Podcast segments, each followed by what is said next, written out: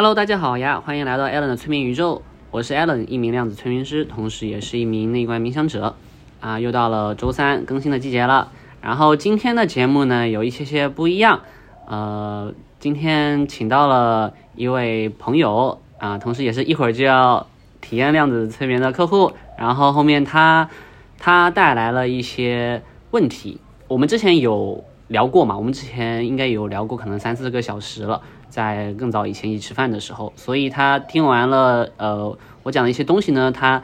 有一些疑问，然后这一次就趁着这次机会，他总结了一些问题，然后来问我，等于就是一个访谈了。那我看了一下他的问题，觉得有蛮多是有有针对性的，然后可能也能解决掉很多人心中的一些疑问，所以就干脆拿这期节目来做一次访谈。好，那让我们掌声有请 Pico，给大家打个招呼吧。Hello，大家好，我是 Pico。嗯，好，那我们就直接开始你的问题吧。行。嗯，然后因为最近也看了一些 Allen 推荐的书嘛，然后之前也跟他聊了，呃，几次，然后确实有六个问题下来想了一下，嗯，然后今天也也有幸就说艾伦能帮我解答 心中的一些矛盾和疑惑，对。然后第一个的话，就是因为之前艾伦说，就是说心想事成的能力嘛，然后我就觉得这个东西的话。嗯，它反映的是说，我们每个人自己想要的东西是没有这样的东西，所以才会去想要。嗯，但是人处于匮乏状态的时候，那个频率是不太对的，你是没办法，就是说，呃，能达到这种心想事成同样的一个频率。所以我是觉得，那人处于匮乏状态，又要去达到心想事成。我就觉得挺矛盾的，对，就是一个疑惑。明白了，我觉得这可以直接从两个方面来解答。第一个就是说，呃，为什么它不矛盾？第二个是说，呃，有的人确实是处于那种状态，他该怎么解决？对不对？可以，一个是怎么，一个是为什么，一个是怎么做嘛？对不对？呃，呃，匮乏的频率和丰盛的频率确实是不一样的。匮乏的频率跟丰盛的频率，嗯。确实，你当你很想要一个东西的时候，其实那个频率你去感受一下，你会发现它不是一个丰盛的频率。什么叫丰盛的频率呢？你可以直观的从情绪的状态感觉出来。你吃一个东西很开心，你开心的频率那个就是很丰盛的。你比如说你好不容易赚了一百万，然后你用一百万买了你心心念念的车，你在提车的那一刻，你的频率是很丰盛的。但是在那之前呢，呃，每个人不同不同，每个人状态不一样，每个人不同后，但是大部分的人的状态，我相信一定都是说。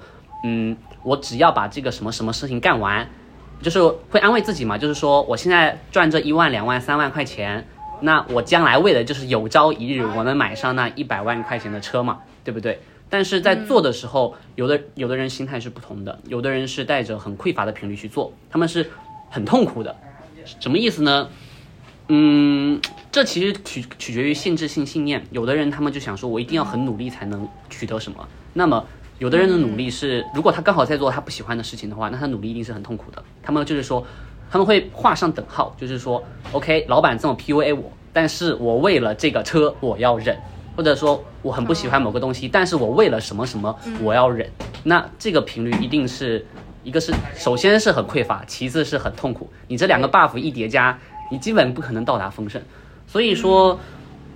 匮乏的频率和想要达到的丰盛的频率，你可以记说它是冲突的，也可以是不不冲突的。为什么呢？因为确实，如果以我刚刚来讲的话，好像是不大可能达到。但为什么说它又是不冲突的呢？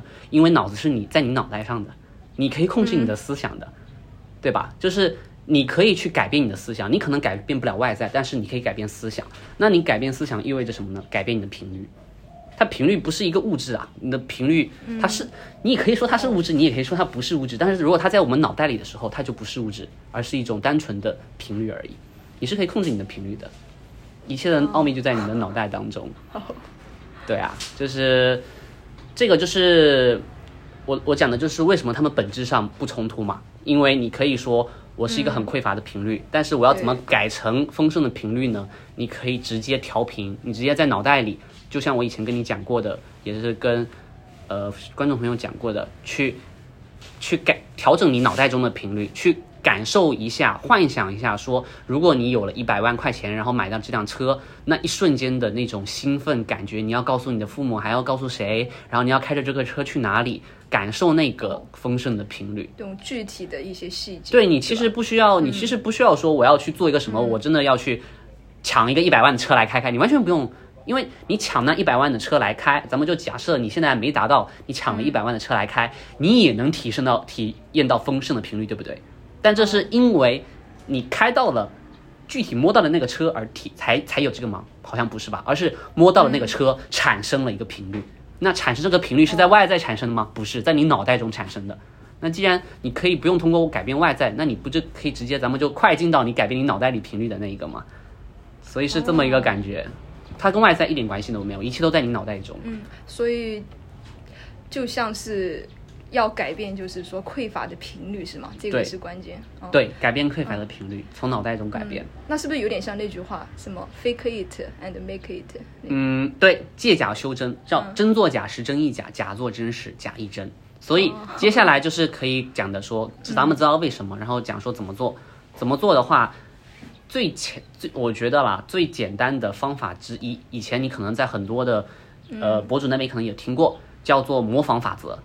什么意思呢？就是你想去变成谁，你就去模仿谁。你比如说，我很羡慕一个人，他真的好有钱呐、或者说你比如羡慕卡戴珊，你觉得他是一个很抓马的人，然后你觉得他好酷啊，他怎么敢这样子对谁对谁？那你然后你觉得你会羡慕他，就是因为你觉得自己不是那样的人嘛，所以你觉得他的频率是丰盛的，而你是匮乏的嘛？那你不懂得怎么样去获得酷，你不懂得什么叫做丰盛频率，你就直接去模仿他好了，模仿他的一言一行，你就通过你的外在改变你的内在，因为人的身体是个很神奇的东西，他一直在做着一个事情的时候，他会真的是默认为自己是那个人，然后从而改变自己的内在，就是这样子，你的频率就从外到内你就调过来了，所以这个叫做模仿法则。还有第二个的话，就是说疯狂的 A，疯狂的 Q 他，疯狂的 A 他，什么意思呢？就是你有的时候可能会慢慢的忘记嘛，忘记说曾经干了一个这么事情，那就是你干了呃说你要获得心想事成的这个能力的事情，那模仿是有有能力的，有有力量的模仿，它是从行为上改变。那还有第二个是语言，嗯，语言也可以改变。你就是每天你对着镜子大吼说我很棒，我很棒，你能感觉到有一股不同的那个能量蹦出来的，和你小小声的说我很棒，我很棒，或者甚至你不讲，你就默默心里讲，你去感受一下，或者听众朋友你们有机会，你们也可以去感受一下，你会发现是完全不一样的。所以这就是为什么当初那个叫李昂疯狂英语，有印象吗？李阳，李阳，李，李阳还是李阳？对，李阳，他是在全国做对啊，他最早是怎么样才能把英语弄好？他是站在那个校园的那个草坪里，直接大声的喊出那个英语，不在于别人的眼光。然后他一直喊，一直喊，他就是真的就是那种自信啊，或者是语感啊，都疯狂的爆棚了。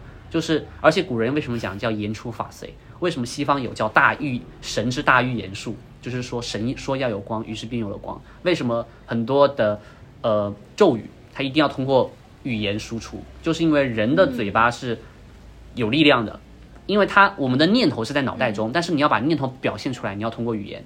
所以第二个方法就是说，每天念肯定语，就比如说咱们最简单的还是说你要有钱，对吧？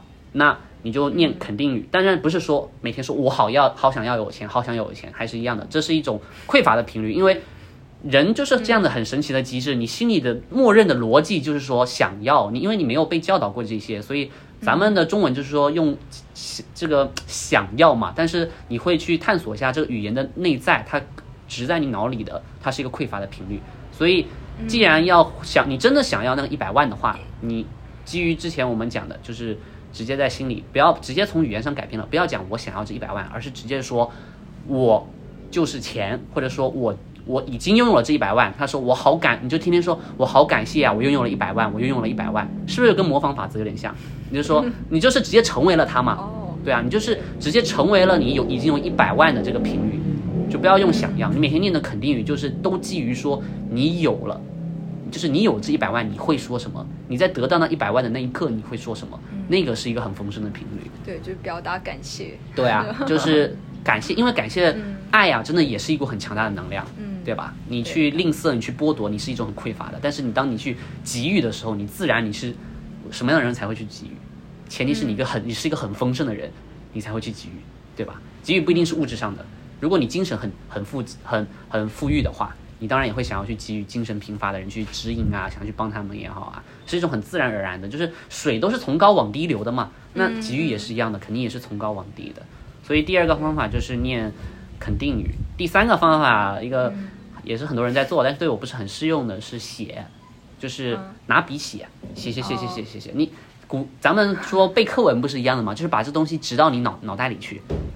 就是把这东西，就是写写写写写，你就会一直，你哪怕是你的表层意识，你的小我一直说不可能不可能做到，但是你的潜意识经过你这么这个刻板模式的这么一弄，它也会莫名其妙被改变了。对，所以你发现了吗？显化它是什么意思？是咱们通过外在，然后把这个小我给战胜了，然后直接嗯，再把小我尽可能关掉，然后到达潜意识，让你的潜意识相信说，OK，这是一个丰盛的频率。你看到了吗？不管是念肯定语、书写，还是模仿法则，都是为了催眠你的潜意识，让他相信自己是一个丰盛的频率。他一旦接受了这个的话，自然而然的一切都会来到你身边，就是你想要的一定会来到你身边的。因为潜意识就是高我，高我之前我们有聊过嘛，高我的能力超级强大，可以预言，可以去把很多的客户或者你想要的人带来你身边。所以你就是那一刻你就成为了高我，然后你就拥有他的能力。所以这个是有意思，对对显化的补充，所以它本质上并不是冲突的，人也是可以改变的，通过外在的输入，外在输入改变。嗯。嗯，OK，有意思，对，有有被就对好。解答到，嗯。然后第二个问题是，行，然后第二个问题的话，呃，也是之前思考的挺矛盾的，我也觉得也是一个矛盾的点，就是说，呃。你之前好像有提过一句，就是如果一个人他没有能量，或者说他能量比较弱的时候，是尽尽力不要给别人别人给予什么帮助啊，或者说怎么样？对。但后面又说能量它又是一个反作用力，就是说你给予别人能量，别人他也会反作用于你，也会给你能量。嗯，类似。对对。然后那像这种能量很弱的人，那他就不给予嘛？他呃。不给予的话，他得到的能量会更少，那就不就是一个又是一个负循环。对，我明白你在说什么。嗯，是这样的，能量是能量，精神内核是精神内核，这是两种东西。虽然他们有的时候会有一点正向关系，但他们其实是两种东西。所以严格的来讲，不应该讲说是能量弱的人就不该给予，而是因为有的人他有的时候能量强，有的时候能量弱呀，对不对？有的人可能此刻正经历着人生低谷。那他以前是一个能量很强的人，但他只要过了这样的时期，他能量就回去了。所以，我我更愿意解读为说，精神内核不稳的人该不该去给予？精神内核是你核核心的本质的那个东西。所以我的建议是不给予。为什么呢？因为精神内核不稳的人，如果你去告诉他说你去给予，你去给予就怎么样的话，他。小我这个时候还是很强大的，他就是他会一直在旁边叭叭叭叭叭跟你讲很多限制性信念，或者是说你自己都这样了，你还要去帮别人，你怎么样？反如果是精神内核稳的人的话，他们可以区分得了；但是精神内核不稳的人的话，盲目的给予对他们自身反而是一种伤害。什么意思呢？OK，你精神内核不稳，你白天看到了一个人要你去帮，对吧？你去帮，然后你这时候本来是按照你以往的逻辑你是不帮的，你就走了，但是你突然想到了。可能 Allen 或者谁跟你曾经讲过说啊要给予啊，你就说哦我可以给予，然后你就去给予了，给予了，然后你给了他比如一百块钱，晚上回到家你开始疯狂的陷入纠结挣扎中，你说我为什么要这么干？我今天饭都吃不起了，我还要给人家一百块钱啊！但是你另一个声音又跟你讲说，可是人家说你给了一百块钱，你自己就会丰盛啊。然后另一个声音又说，可是你可是你现在都没有丰盛啊，你万一丰盛不了，你看到了吗？由此引申出了。反而比没给的时候更多的问题，前提是什么呢？是他的精神内核不稳。如果是一个精神内核稳的人的话，哪怕他能量很弱，这个时候他的内心频率比较丰盛一点，那他再次遇到相同的事情的话，他哪怕他的能量很弱，但是他会直到明白说，我帮助了一个需要帮助的人，我感到很快乐很开心。他可以跟自己和解，跟自己耐洽，那他这个对他就是一个正向的反馈了。他没有额外什么睡不着觉啊、辗转难眠啊，怎么怎么样的。对，所以我对于说精神内核不稳的人的话，向来我的建建议都是说，即在你呃你能力所能及的范围之内去给予，而且不要一开始就从很大的开始去做，从你身边的小小事情做起。什么意思呢？帮你不不常洗碗的，你帮你父母洗个碗。你不常跟你父母问好的，觉得很抵触父母的，跟父母打声招呼，就是这种，你不是一定要去做一个什么很了不起伟大的事情，你就从很小的事情改变开始做起，你就会慢慢的构建起你的正向循环。你的正向循环开启了以后，随着你的精神内核的不断增强，那么你能给予的也就越来越多，它就是一个正向循环的一个反馈。对，所以一一切都是要由你的根源、你的精神内核出发，再谈能量。因为能量是你内你精神内核强了，你自然会带动起你的能量增强的。哪怕因为某个时间，比如说你遭遇了很重大的人生挫折，你可能能量一下很荡很丧了，但是你的精神内核还是很庞大的。过段时间你过了这个坎了，时间时间会让你遗忘一切嘛？你就是慢慢的你这个被冲淡了，四五天以后，你能量又蹭一下又起来了。问题根源在于源头，在于那个精神内核要稳。对，能量是流动的。懂。懂。对。你也可以分享你的感悟。嗯，精神内核那是不是跟情绪稳定有很大的关系？情绪稳定的人，精神内核一定是稳的。哎，我想想哦，精神内核稳定的人，他的情绪是一定是稳的。但是情绪稳定的人，精神内核不一定稳，因为有可能他是装出来的，就是他是被社会或者他的父母环境 PUA 成说我要精神内核稳定，不然就会怎么怎么样。那他是表层是实的，里面是虚的。哦，对，那它的本质呢？嗯哼，这两个的本质，精神内核的本质，精神内核的本质是什么？呃，精神内核的本质在于经历，experience 在于经历。你一个人躺在床上，天天的看书、读书怎么样的话，你精神内核是，咱们就像说是纸老虎一样，你一碰就碎了。什么意思呢？你看这么多书，哦，我懂了，我什么都懂了。你走到社会上，但凡碰到个什么事情，你的玻璃心就啪的一下就碎了。你说。原来这么痛苦啊！原来这个古人讲的这些东西是很有道理，但是原来要用有这么多痛苦经历才能垂实啊！所以你没有经历的话，它就像是一个空中楼阁一样，你轻轻一碰就倒了。所以真正的稳定的精神内核是什么呢？是，嗯，经历了所有的困难、挫折、折磨以后，你还能依然热爱它。所以这就叫什么？说你从看山是山到看山不是山，最后回归看山还是山，一个回归真我本我的一个过程。所以你的精神内核就在不断的敲磨历练中变得越来越坚韧，你不会再因为七七八八的事情那么的轻易的起心动念受，所以一切在于经历，不然一切都只是纸上谈兵。对对，有意思，你说这个都是经历，也要实践，不能说光想象。而且你会发现，很多时候很多四五十岁的人或者六十多岁的人，你会发现他们的小我 ego 非常强大，他们最常挂在嘴边的是。我走过的路比你吃过的饭还多。你当你现在在干的，他说我当初在你这个年纪的时候，我都怎么怎么怎么样了，或者说你现在就意思就是用年龄去评判一个人。但是我经常讲的一句话就是说，决定一个人生命厚度的从来不是年龄，而是经历。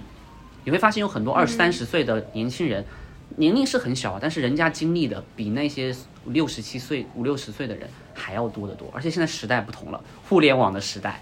他们可能那时候积累的经历是可能真的是一步一个脚印过来的，但是现在，嗯，互联网或者这个多元化的社会，各种各样的壁垒被打通了以后，我们此刻所接触到的信息也好，机会也好，是以前的成百上千倍。那你一个人如果自愿去经历的话，那么你所会成长的速度，理所应当的会比你的长辈他们那个年龄要快上好几倍不止。所以。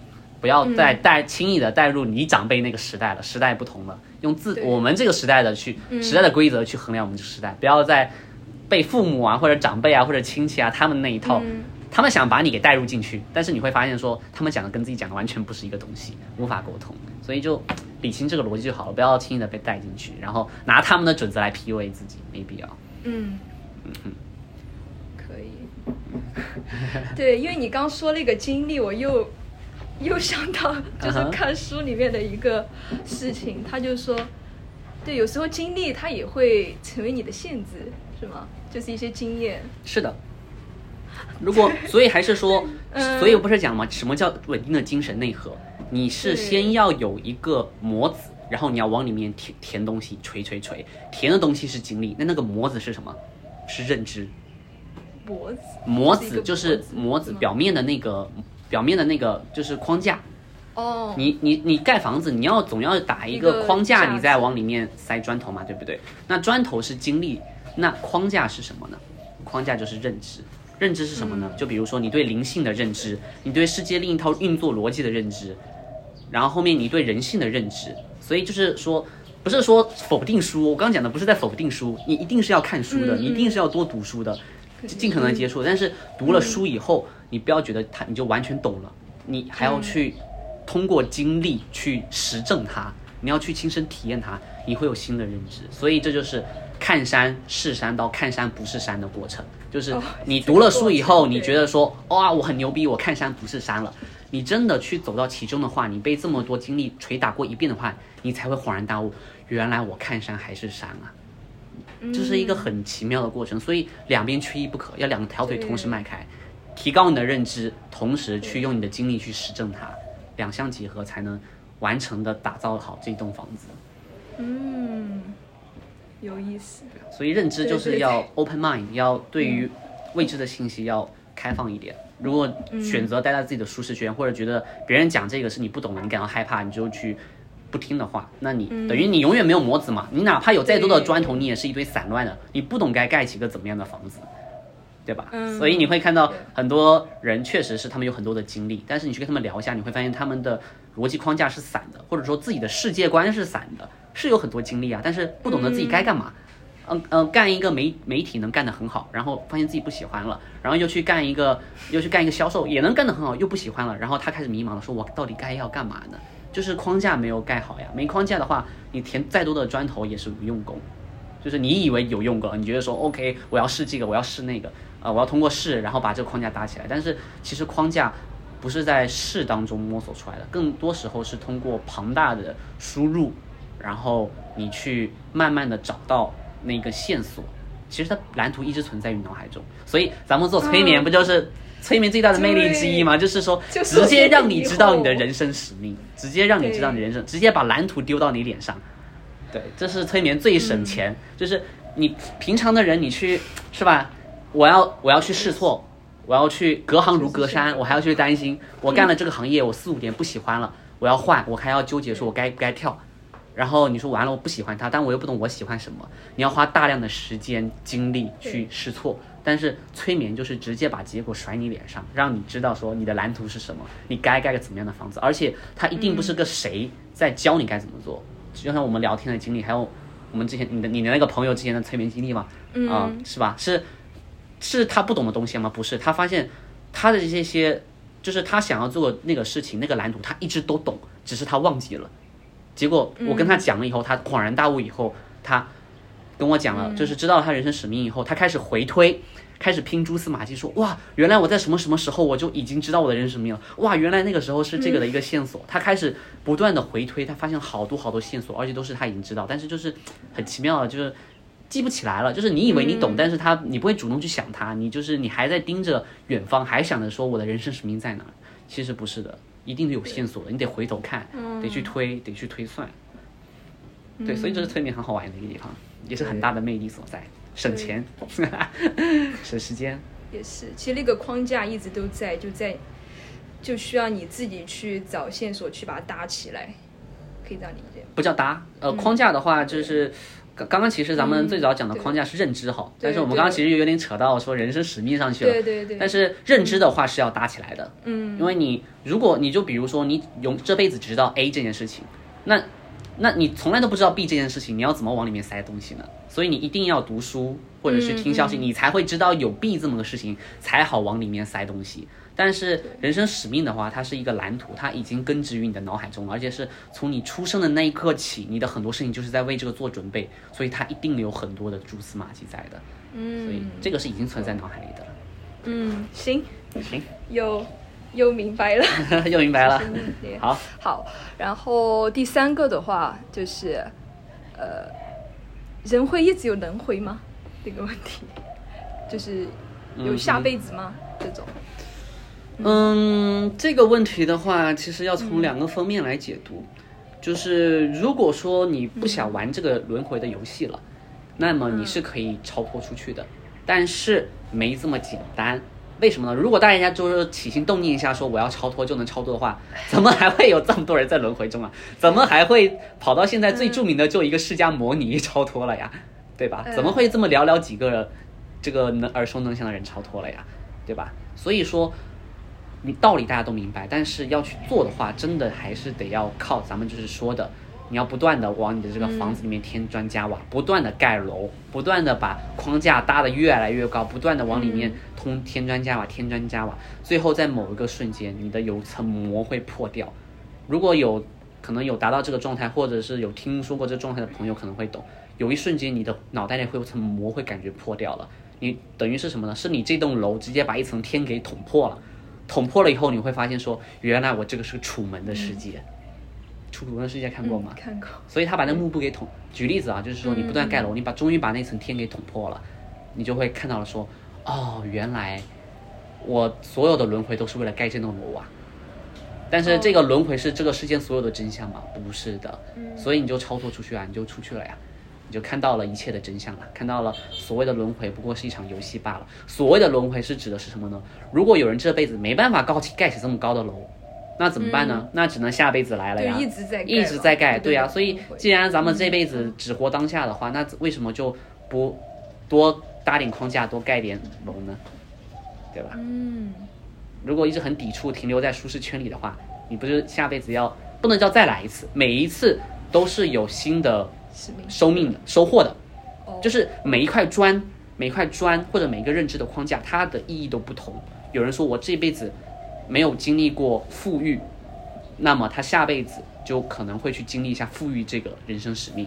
有人这辈子经历经历的是，嗯，很夫妻很美满，那下辈子他就要去再经历一下夫妻关系不美满。所以就是。就相结合嘛，就阴就像阴阳。嗯，像阴阳，就是你不能只求好的呀，只求好的怎么可能把这个楼盖起来呢？这个楼一定是既有好的和坏的，坏的是人类的主观定义。什么叫坏的呢？就是我感到痛苦、伤心了，他我就是不想要他的。可是七情六欲和人间的苦味杂陈，不是都是体验的一部分吗？嗯，对吧？你想要把这个楼盖起来，你怎么可能都只只用只用只用一种特定的材料呢？这是现实的吗？这不是现实的呀。所以说，什么叫做全盘接受？什么叫做不？佛家为什么要说你要把什么贪嗔痴慢疑全部都丢掉？为什么要戒这些？为什么还要戒贪？为什么要戒嗔？就是因为说他知道所有的材料不，这个材料不仅要有好，也要有坏，重点是精力。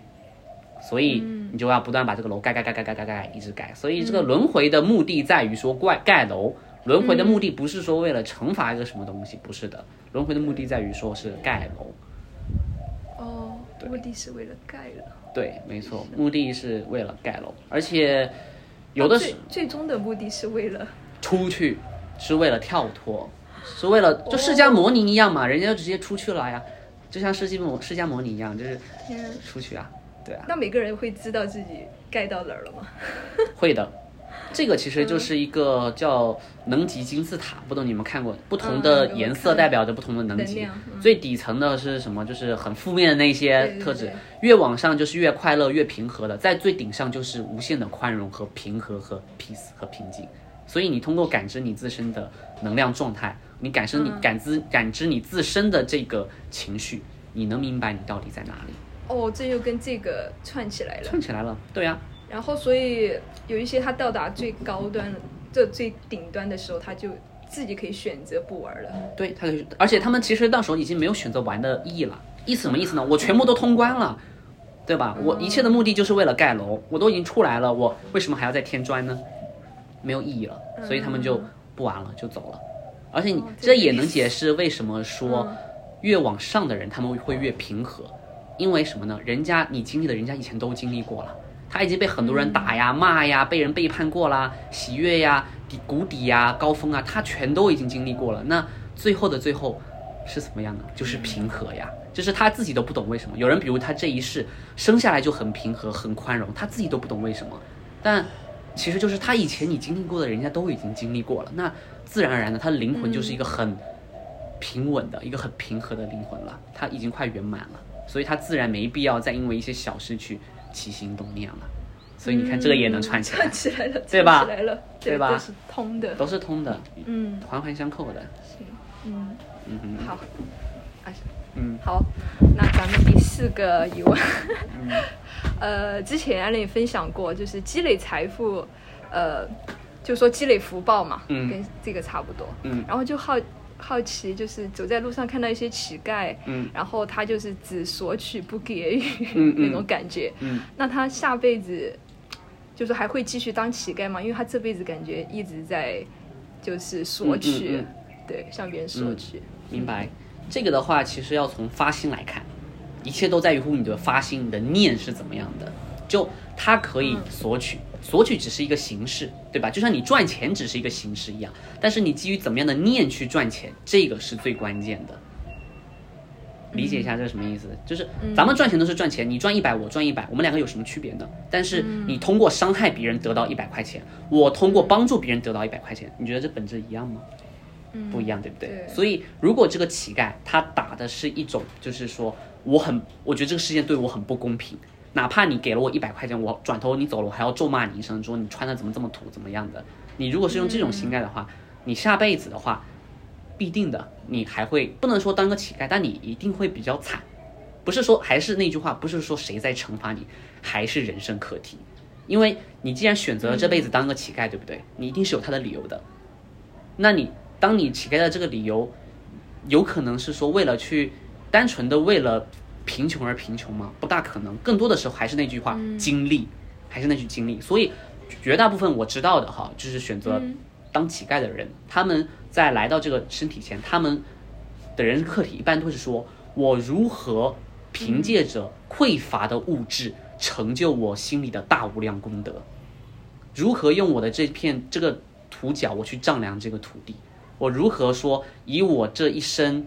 比如说物质匮乏或者老弱病残之身，在最底层、最最底层的社会当中，发现人性的真实。这个真实不只不不只是丑陋，一定还有美好的人性光辉的。还是那句话，阴阳守恒，阴阳守恒。所以，如果说像你刚刚讲的说他索取，对不对？如果报报的是一种很恶的一种这种，我刚刚说还要催人家一口的这个，那么你看，他就是极阴或者说极黑极恶，那阴阳不守恒啊，他发现不了人生的美好啊，对不对？那这个课题你觉得有被完成吗？没有被完成，所以他下一辈子必定要再来一次，为了什么呢？让他一定要明白说阴阳守恒，一定说你发现人生的真实，不是发现人生的恶，而是说恶和美好你都一并发现。对，所以说还是那句话，他抱的是什么心？有的乞丐他很有学问的，他哪怕一个书都没读过，但是他能跟你讲出很多的都市的人或者白领都不明白的道理。比如他明白说，呃呃，他说觉得人生就要过好每个当下，他很享受吃到的每一口食物，他很感激吃到的每一口食物，喝的每一口水，很感谢这些每一个帮助他的人。然后甚至于他看到了个比他还穷的人，他会把仅有的零钱给他。你看到吗？同样是乞丐，大家同样在给予，他们的钱来源也都一样，但是这两个乞丐是完全不同的乞丐。嗯，嗯对，都是发心，还是那句话，频率，一切在乎于频率，是你到你到底是怎想要怎么样的频率？对。嗯，OK，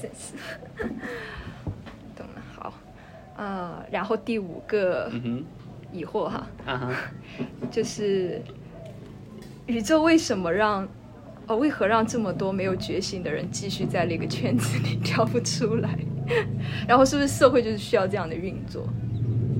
不是不是，嗯，是时这个这个原因是时代不同了，就是不可能有一个模板永远的一成不变吧，对吧？嗯万物一定是在变化的。那么在过去的时候，我们因为地球是一个三维的一个地球，是一个频率比较低的一个地球，而且由于说之前，嗯，这个我之前有跟那个博客博客里面听众朋友们讲过，就是说之前的地球古地球的历史。就是地球被污染了，被一个小行星撞击了，污染了，带来很多负面的东西，癌症也好，或者是情绪也好，啊，被污染了。所以，那一瞬间发展下来，就导致大家就是兵刃相向，然后后面就是不会懂得，就爱与和平是很稀缺、是很宝贵的东西。等于是以前的话，你如果说，嗯，你不 aggressive，不不侵略，不侵略性，或者不不坚强，或者不叫什么，不麻瓜一点，不。就是不坏一点的话，你没办法生存下去。所以这是古代的地球，不是不能说它坏，你只能说它就是最适合那个时代存在的。你幻想一下，如果现在把一个得道高僧，咱们把他丢到原始人那个时候，你觉得他能讲，他还能传播得了吗？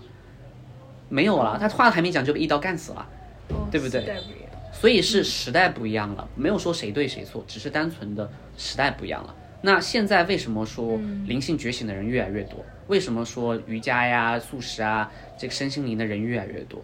只是单纯的时代不一样了而已。因为说我们地球，地球也有课题的，地球也有自己的课题的。地球行星意识也是一个意识体啊，我也跟他对话过，就是地球行星也是一个意识体。你就把地球，人家说什么盖亚母亲，为什么是母亲呢？为什么是一个人的，是一个人的形象呢？就是说，靠，有我说盖亚母亲的时候是蚂蚁咬我，我真是服了。我又没有说你坏话，可恶啊！就是就是，我靠，他咬我，把他思路给打断了。就是因为他有自己的课题，所以嗯他的课题，那他以前的课题都完成了，就是说比较低频的那种物很物质的已经完成了。那么新的课题是什么呢？新的课题就是说升维，就是说灵性觉醒，哦就是说从沉重的密度当中解脱出来，开始向精神体或者向思维方面转变。对，而且你也知道嘛，就是说物呃灵魂是永恒不灭的，所以才会有灵魂呃轮回的存在。那么物质不过是个载体罢了，那么理所当然的，我们当然可以脱离物质生活了。我们谁说我们一定要去当个硅基生命，什么脑机接口啥的？这不是还在活在物质界吗？我们可以直接凭借着我们的灵魂生存呀。这个就是很多更高维的外星人，呃，文明或高维文明他们所的，他们几乎没有没有这个实体的，都是精神体。然后沟通也不是通过什么声带的振动、物质的这种沟通，就是精神感应。哦，意识体，对啊，其实你甚至不用说太高，你就说那些灵体吧，能穿来穿去那些灵体吧，你会说他们，你说他们是死的，你会说他们是死的吗？不会呀，人家也是活的呀，对吧？但是为什么人家能穿来穿去，穿去还能什么预知你的未来，还能去给你招个桃花，给你长长个财啥的？为什么人家能做起来让我们人呢觉得是神一样的事情呢？不就是因为说维度更高的话，你三维的人看二维的蚂蚁，当然可以把它丢来丢去了，你当然能知道这只蚂蚁将来要走到哪里了呀。所以一切在乎于频率，在乎于这个，所以说是大势所趋了，没有谁好谁坏，也不是说宇宙要让谁谁为什么要让这么多人在这边出不去，宇宙宇宙有它的安排，宇宙不会说你是好是坏，它不在乎，但是地球行星意识体想要升维，所以带动着这些灵性觉成长开始了。嗯。所以不是宇宙想怎么样，而是说地球行星意识体觉得它到自己该升维的时候了，于是发生了改变。哦，就往后的话，就会越来越多的会会有越来越多的灵性觉醒的人了。其实大家观察身边的人会发现的，这几年明显很不一样了，是吧？怎么就突然和平爱好者？嗯，咱们就说极端一点的吧。虽然那些什么动保协会啊、环保环环境保护协会，有很多极端分子在借助这个来宣扬内心的恶，但是他们很多最早创立这种协会的人，发心一般都是好的。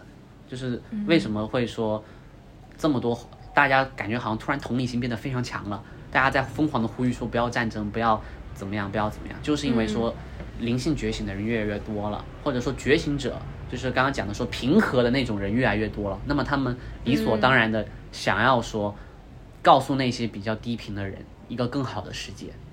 如果说好，呃，有有有有的人可能会有心里有疑问说，那万一我的频率很低，或者说我身边有人的频率很低，那么地球真的彻底觉醒的时候，那我们怎么办？我们是灰飞烟灭了吗？不是这样子的，就是三维向五维跃迁了嘛，对吧？不是说跃迁的那一刻是一个全新的地球，然后地球整个环境灾难，这是很多宗教里讲的什么灾难啊、世界末日啊，不是这样子的，也不是说谁谁谁要死掉，不是的。新旧地球的分离有点难解释，但是它更像是一种，呃，不能说是地理上的分离，而是一种频率上的分离。什么意思呢？三维的那些振动频率很低的人，他们会留在三维，而频率很高，比如觉醒的人，或者说呃还差一点点就觉醒的人，因为我讲的彻底的觉醒就是捅破天出去了嘛，对吧？嗯，他就不用在地球了，对吧？所以就是还差一点点就要觉醒的人，但是他们的频率已经能适应得了新地球五维的频率的话，他会他们会去往新地球。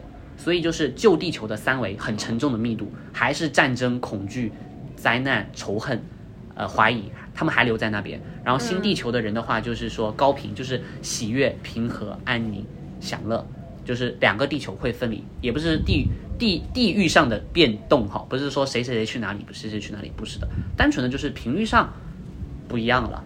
那也不是说谁好谁坏，还是那样子的，一切在乎于你课题。还是有的生活在一起吗？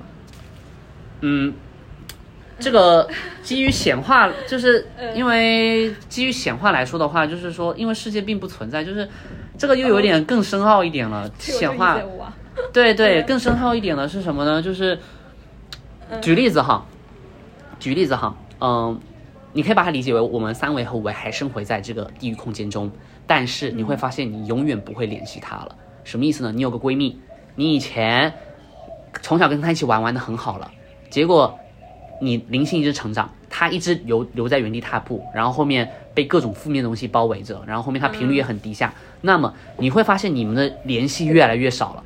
你慢慢它会变成一个躺在你微信列表里的一个人名，一串代码，但你永远不会联系他，对不对？那对你来说，这个人存在吗？你会觉得他好像存在，但又好像不存在，因为你永远都不会跟他取得联系了。他一想到你，他也不会想跟你取得联系，他可能会反而就会觉得说，你怎么这么清高啊？你你在想什么？这个世界明明就是很苦的，然后你就会很奇怪，你说这世界明明是很快乐的、所以你们两个互相都看不起，你们会自动远离，因为你们频率不相近。那好，这样子，我们现在你的闺蜜的形象变成了一串代码、一串数字了，对不对？将来的某一天，你开始清理微信好友了，然后你看到这个人的时候，你想都没想就把他给删了，然后你再过了一天，你把他给忘了。那么，请问这个人还在你的世界当中吗？你会觉得他好像在你世界当中，但是实际上你这辈子都不会再见到他了。那他岂不是就像他把他丢到火星去一样吗？是这一种感觉，不是说真把他丢到火星，而是说频率使你们这辈子永远不会相遇了。哪怕是你们擦肩而过，但是在你的世界中、你的认知中，你们永远不会相遇。所以变相的等于说他消失了。所以是这意思是这个感觉，不是说他去往哪里去往哪里，不是的。嗯嗯，对，之前《寻梦环游记》也说过啊，就是一个人真正的死去，其实就是你忘记被遗忘了的时候。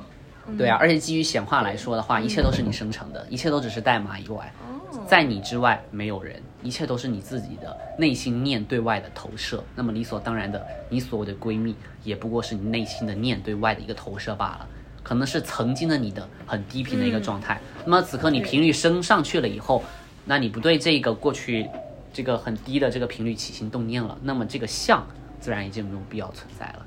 所以你不管怎么样解释都解释得通，都是串起来的。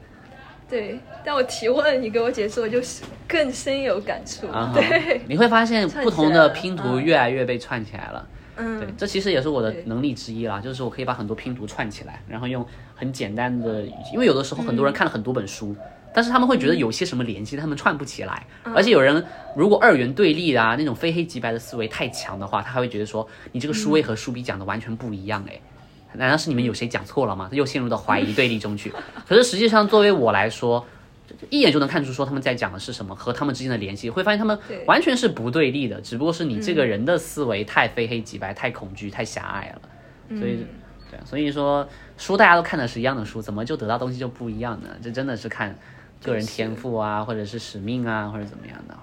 嗯，对，就像现在我处于这个阶段，就有很多觉得嗯，怎么挺矛盾的，嗯还、对啊所以这个这个就是我个人产品特色嘛，对不对？世界上的催眠师那么多，量子催眠师虽然说不不不少，但也不多，总共就全世界就三万多个，好像还是两两万多个。那每个人总是不一样的啊、那有人是比较麻瓜的量子催眠师，有人是比较好一点的量子催眠师，所以就不是我自自擂自吹哈，但我确实是觉得说。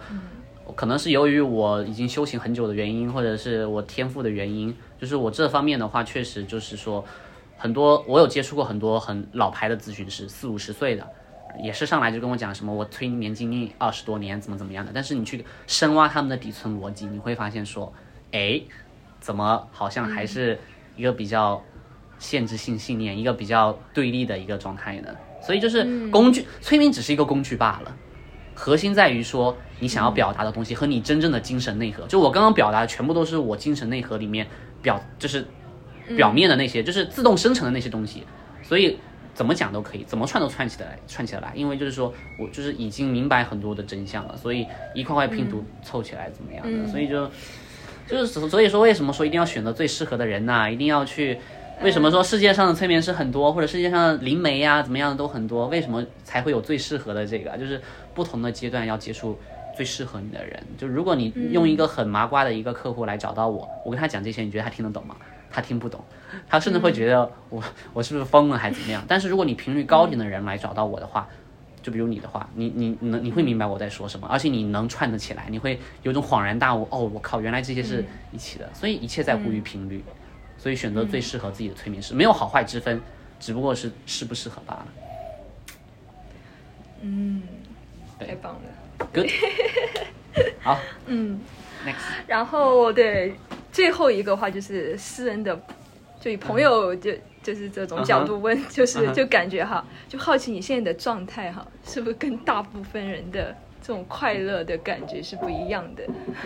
嗯，对，首先，但首先要定义一下大部分人的快乐是什么。大部分人的快乐可能就是说，呃，今朝有酒今朝醉，或者是说每一瞬的快乐是，我会说是有点不一样的，但我又会说是是我很渴望的。这要怎么理解呢？就是说，嗯，还是那个看山是山，看山不是山的结话，就是我此刻的状态是怎么样的呢？就是说，呃，我也那些快乐我都已经体体会过了。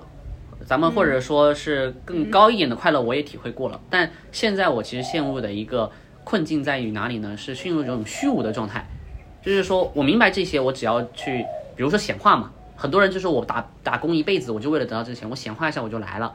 或者是说，很多人说我呃身边都是低频的人怎么样？但是我身边都是很高频的人。或者我要是什么，我平和、喜乐、享乐这些快乐情绪我都有了。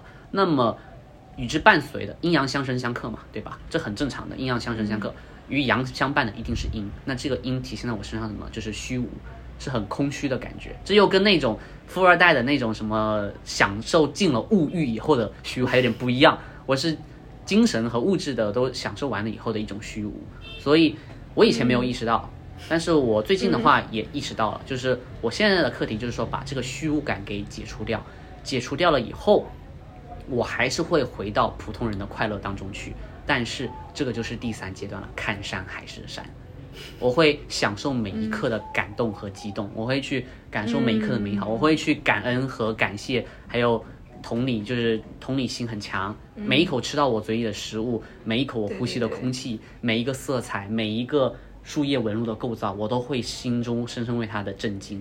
那你就是说，作为最早的看山是山阶段来讲啊，我也明白呀，我也知道我吃一个好吃的会吃啊，会怎么样啊？但是你看了吗？经过这一系列的回来，再回来以后，你会更加的平和和喜悦和感恩，你的同理心和你的慈悲心会无限之强。所以就是我能清楚的知道说我之后要走什么，但剩下的就是说体悟，还是那句话，塞砖头。还是塞砖头，因为我还坐在这里跟你讲话嘛，对不对？就说明我还没有出去那层天嘛，这很正常，对吧？我也还没出去那层天啊，我才会坐在这里啊。但我知道我的框，我的框架已经有了，我剩下的只是往里面塞砖头就 OK 了。所以也也大家也不要说很 PUA 自己，或者很渴求一个说我就要达到 Allen 说的某某某某种状态，那就是很好很好的，不要太 PUA 自己。你饭要一口吃一口吃，砖要一个一个塞，就是说做好当下的事情，那一定是最适合你的。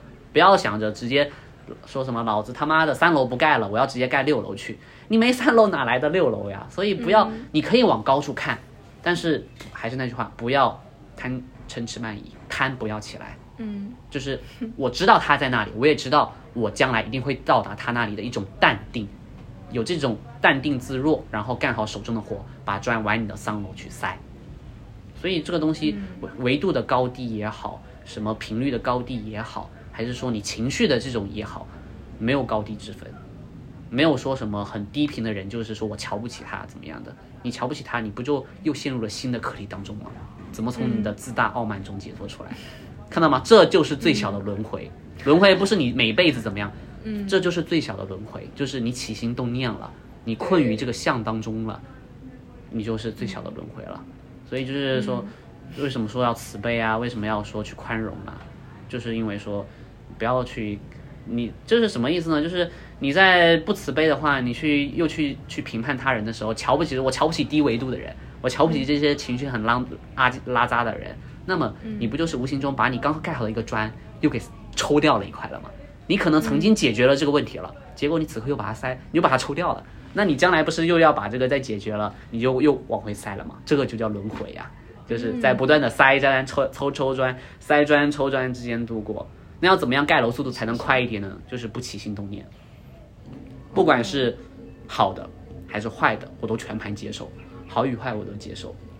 我我让它发生，我不起心动念，这是可以完全分开来的事情啊。一个灾难发生在你面前，你丢了一百块钱，这个是事实，对不对？那掉了一百块钱的话，对你来说，你完全可以说它是个好事。你就说我借人说人家岁岁平安嘛，是吧？我什么东西碎了，我就说句岁岁平安。那对他们来说就是天大的好事啊，他们还要敲锣打鼓庆祝一下呢。那有的人就丢了一百块钱，就觉得哇靠，完了。他们开始算一百块钱等于说两顿饭，一百块钱等于说一一百支铅笔，一百块钱等于一个什么什么什么，开始不断的换算。那么对他们来说就是一个坏事了。所以你看到了吗？事永远是那个事，事它并没有好坏，它只是存在在那里而已。但是你人的情绪会对它疯狂的起心动念和解读。所以咱们要做的事情，说是说控制住你的思想，控制住你的情绪，什么事情发生就让它发生，如其所示，然后去觉察它，观察它，不起心动念。那么你这个盖楼的速度巨快无比，因为你不抽砖了呀，你不陷入这种小小轮回中了，你不抽砖了，你好与坏都接受啊。那咱们就说阴阳相生相克最早的嘛，你就不断的塞砖塞砖塞砖了。OK，坏的东西是我一块砖我塞，好东西又是一块砖我塞，我塞的过程中我不起心动念，我不抽砖。嗯，盖楼速不就咔咔咔咔咔一下了嘛？所以你最麻瓜的人，你最负面的人，你这辈子也是有机会出那层天的。前提在于说你必须明白这些，然后一层层的把这个楼盖起来，然后减少你抽砖的次数。嗯，这就是沉浮实验嘛，对，沉浮实验是的呀。沉浮实验为什么是沉浮实验呢？沉浮实验是什么意思呢？它高我嘛，这也是说量子催眠合作的一个对象嘛，高我嘛。也是，这高我就是潜意识，人人类集体潜意识也好，或者是地球行星意识体也好，都一样，啊，有点不一样，但是他们不是分开的啊，这有点又有点难解释，很抽象。但就是对对，就是说高我高我什么意思呢？就是说他已经把你所有的人生使命都设计好了，就是他你的这辈子你要盖什么砖都已经给你弄好了，所以说你在抵抗的时候，就是你开始用你的脑开始思考，你开始恐惧的时候。那么你就在不断的抽砖嘛，我讲了嘛，你想要贪婪，你想要不阴阳守恒，那人家那个城府实验的人为什么能盖这么快的砖，而且还能很顺利呢？就是因为说你高我已经把你那层楼的个框架给搭好了，他不抽砖，他只塞砖，那么你必定是不断的向上的，所以他才会那么顺利，因为他在完成他的人生使命，这是一个很很很有趣的一个逻辑，就是说你你投入这个世上之前，你是为了完成你。给自己规定的一次人生使命，那么你只要去做了，你有什么道理不成功呢？你想一下这个逻辑关系。如果说让你失败的话，那你选这个人生课题干嘛呢？是吧？那高我或者指导灵或者守护灵也好，他们存在的目的不就是为了帮你完成你的人生使命吗？那你当你在完成的时候，你不就是会如有天助吗？不就是会顺流而下吗？所以臣服实验，臣服的是什么？臣服的就是高我的安排，或者说投入到这副身体里面还没有小我的你的那个全知全能你的时候的安排。他已经把所有都计划好了，一切都是奔着你的终点去的那个目标去的。那你既然说还是一样的，你既然说你臣服了，你就顺着你安排走了，那么你当然是越来越丰盛，越来越。物质层面就是有钱也好，或者是频率丰盛也好，幸福也好，肯定是会不断的往你来的。你不抽砖嘛，你就塞砖嘛。对你这个解释还挺有意思的，因为他那个书他就讲他的故事，嗯，但你这个，你这个举的例子很形象，就不起心动念，对，只管盖砖。对对对，但是对，但是有一点点小小不一样的是什么呢？就是刚刚讲的说重复实验嘛。还以沉浮实验来说，或者催眠来讲，不是每一个人每一辈子都有一个人生使命吗？对不对？每个人每一辈子都有一个人生使命，一个主线任务和很多个支线任务，对不对？但是如果你还记得我们刚才的对话的话，这些只不过是一块块的砖或者楼层罢了。但理理理论上来说，你完成了这些砖和使命，你是不是只盖好了这一层楼？你是不是还有很多楼没有去盖？你还要等着你的轮回去盖？对不对？所以你沉浮实验是很沉浮，你也可以说很快乐怎么样？但是你如果说不意识到上面的楼层和这些所有东西的话，你沉浮实验，你只是很快乐的把你这层楼给盖好了，但是你还有六七八九十楼去盖。但真正的大能者，或者是明白这些觉知的这些以后的是，我可以用我这一世的时间，我盖好六七八九层十楼。我可以盖好多楼，我不一定就是我的人生剧本。我完成了我的这个人生的使命以后，我又觉知了更上层的楼层以后，并且我还不会起心动念，不会去抽这个砖头以后，那么我理所当然的，那为什么不用这么多时间再盖几层呢？所以就是新的人生使命。他甚至都不用经过轮回了，我此刻我就已经能一层层往上盖。我以我这一段时间，我可以盖很多楼。嗯，他就是可能会达到盖完一层楼之后，会突然发现他还有另外一个使命，是吗？看这个是，那就要看他的发现是什么个意思。发现如果是突然发现，哎，我上面还有层使命，那这多半是他之前给自己安排的另一个二点五楼，是他来这个事情写好的剧本。但是你看吗？还是说高我给他安排的，或者说还是说他发现嘛？发现是什么呢？以前没有，突然发现，很很很很惊讶，然后去做。但是，嗯，如果你知道了上面所有的楼层的话，你还会这样子吗？不会的。所以这是一个很神奇的逻辑关系。所以真正的，如果说是要达到我刚刚说用这一辈子盖很多层楼的状态，它不应该是发现，而是一种自然而然的觉悟。就是说我盖完了这些楼层以后，我突然发现说，我上下剩下的上面的全部楼我都看到。看到了，我都能盖了，所以他就开始不断的盖，不断的盖，就是没有迷雾了，开始不断的往上盖了，所以就是很神奇的一个逻辑关系。但是你会发现它的其中的联系的，对，但是不急啦，慢慢来啦。有的人的话，有的人的话是修行了很久，或者说很，咱们就是说前面很多轮回转世了。那么他当然呢，已经快到顶楼了。他往下看，当然知道这所有的楼层，也能清看清楚的看到天上那层幕布了。但有的人在比较底层的话，你指望说他一下子看到最顶层的那个幕布，不是很现实。所以咱们就是说，对于比较有天赋的人，你可以说一辈子盖很多层楼没问题。但是如果是没有很多天赋的人，你就完成服实验那一套，把你这一层楼给盖好了，你也能很幸福，物质丰盛。